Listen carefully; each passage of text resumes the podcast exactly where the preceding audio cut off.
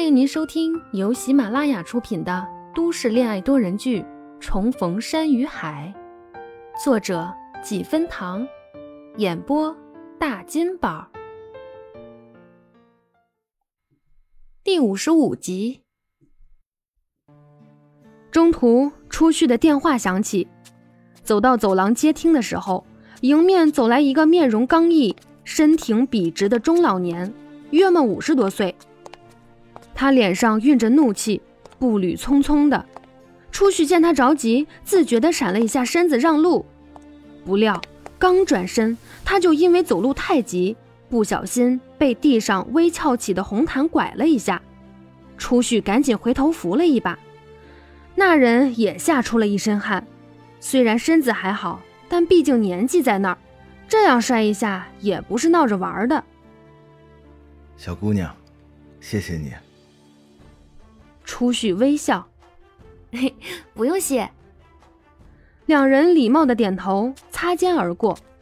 初旭继续往前走，那人也大步的往前走了几步。等到包厢门口，直接大力一推，走进去，大喊：“徐佳年！”初旭脚步一顿，下意识的放下电话，走到包厢门口。老师。老头儿，你怎么来了？徐佳年，你在公司待了几年，是不是脑子呆傻了？啊？我们研究院招人，这个机会多难得，你不知道吗？一进门，林默也不顾在场的人，直接对徐佳年说重话。他一个做科研的人，一直以来是很严谨克制的，但是这一次。真是太生气了。他自从上次跟徐佳年通完电话后，对徐佳年还是挺有信心的。尽管当时没松口，但是他一直坚信徐佳年对科研的执着可以克服任何困难。上次那样咄咄逼人，也是为了刺激他一把，所以最近还都是比较安心的等待的。年前知道他回荣城了，也早想去找他再聊一聊。可不想，他家两个臭小子给他安排了一个欧洲新年之旅，他老伴儿很期待，又知道他年后项目才开始，劝他放下工作放松放松，他答应了，想着年后再找徐佳年聊聊，却不料旅行结束回了趟实验室，就有同事和他聊起了自家的小儿，说林腾凯把公司办得好，去年刚完成了一个项目。马上又要启动一个新的项目了，当时林默心里也是咯噔了一下，徐佳年可能马上要辞职了，臭小子没有了这个主心骨，新项目能马上启动。他稍稍多问了一句，才知道又是徐佳年带的队，他当场就急了，一脱实验室服就去找徐佳年，也不用提前打电话，今天这个时间，一帮人肯定在老地方聚餐呢。包厢里一下噤若寒蝉，落针可闻。窗外冷风一刮，树木沙沙作响，跟屋内的气氛交相辉映，衬得林默的声音显得更生气了。老师，你听我说。徐佳年愣了一下，又急急迎上去，主动扶着林默找位置坐下来，却被林默一把扶开。他转头看着自家的两个儿子，林腾凯，你从小没有做科研的天赋，也不爱这些，我不勉强你，你爱创业就去创业，我也都支持你。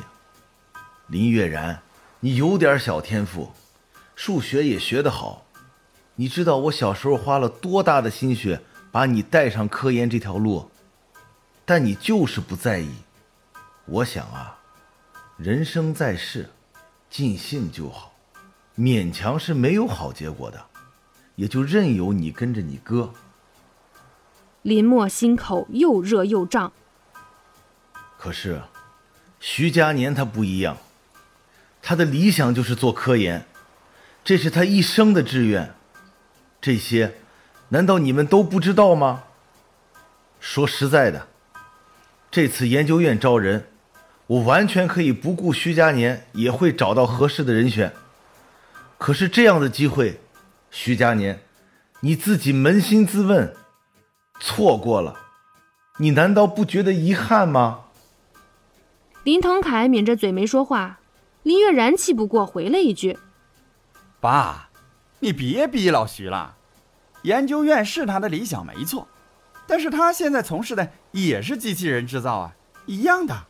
而且研究院那么点工资，他刚还完了债，以后还要结婚养家，你这……别说了。”徐佳年走到林默前面，眼神示意。林月然斟酌了一下，倒也是没开口。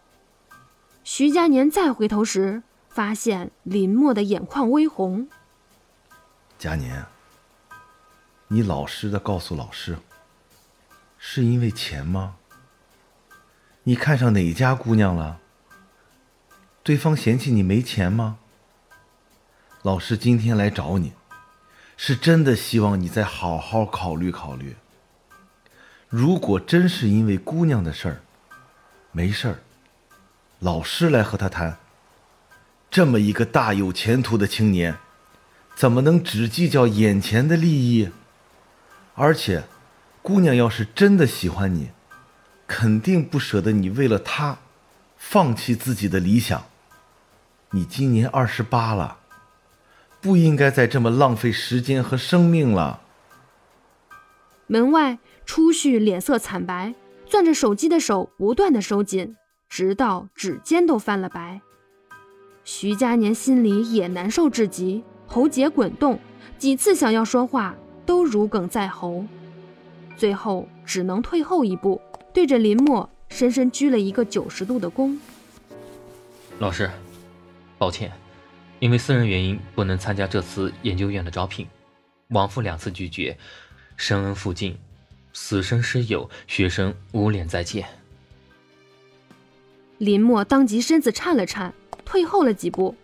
身后的杜一鸣及时扶住他。林墨真是痛心疾首，抓住他的手，急了：“一鸣，你看看他说的什么话？你们倒是帮我劝劝他呀！这个机会千载难逢，如果错过，是不会有下次了。他这辈子都别想再进研究院。”真的没有这样的好机会了。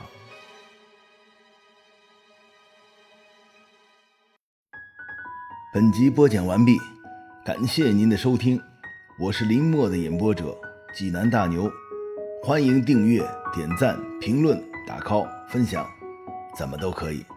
别走开，下集更精彩。